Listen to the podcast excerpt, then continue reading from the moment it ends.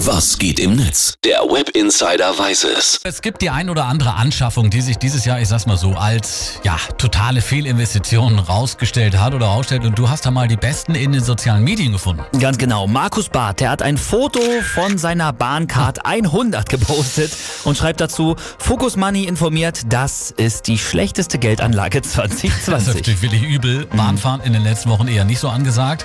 Aber dann musste man sich wenigstens nicht über Verspätung ärgern. Das ist ja. positiv. Stimmt auch wieder. Frank Opitz, der twittert, die 2,79 Euro für den Jahresplaner waren auch für die Tonne. Das stimmt. Mit dem Jahresplan kann man wohl nur noch den Ofen anzünden. Ja, und auch dieser Einkauf ist jetzt ein bisschen ärgerlich. Paula Losecke hat ein Foto von ihrem Fehlkauf 2020, so nennen sie es, gemacht, nämlich verschiedene Sonnencreme für den Urlaub. ja, die Urlaubsreise. Viele mussten sich schon absagen, aber man kann sich ja auch auf dem Balkon bräunen. Ja, das stimmt. Und jetzt habe ich noch ein prominentes Beispiel für eine Fehlinvestition.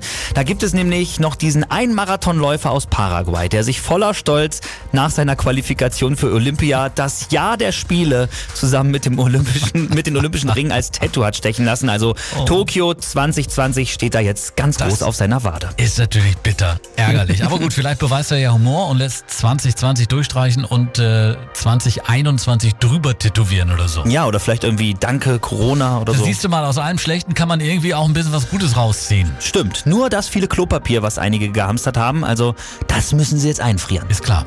Danke für den Netz. Jo, gerne.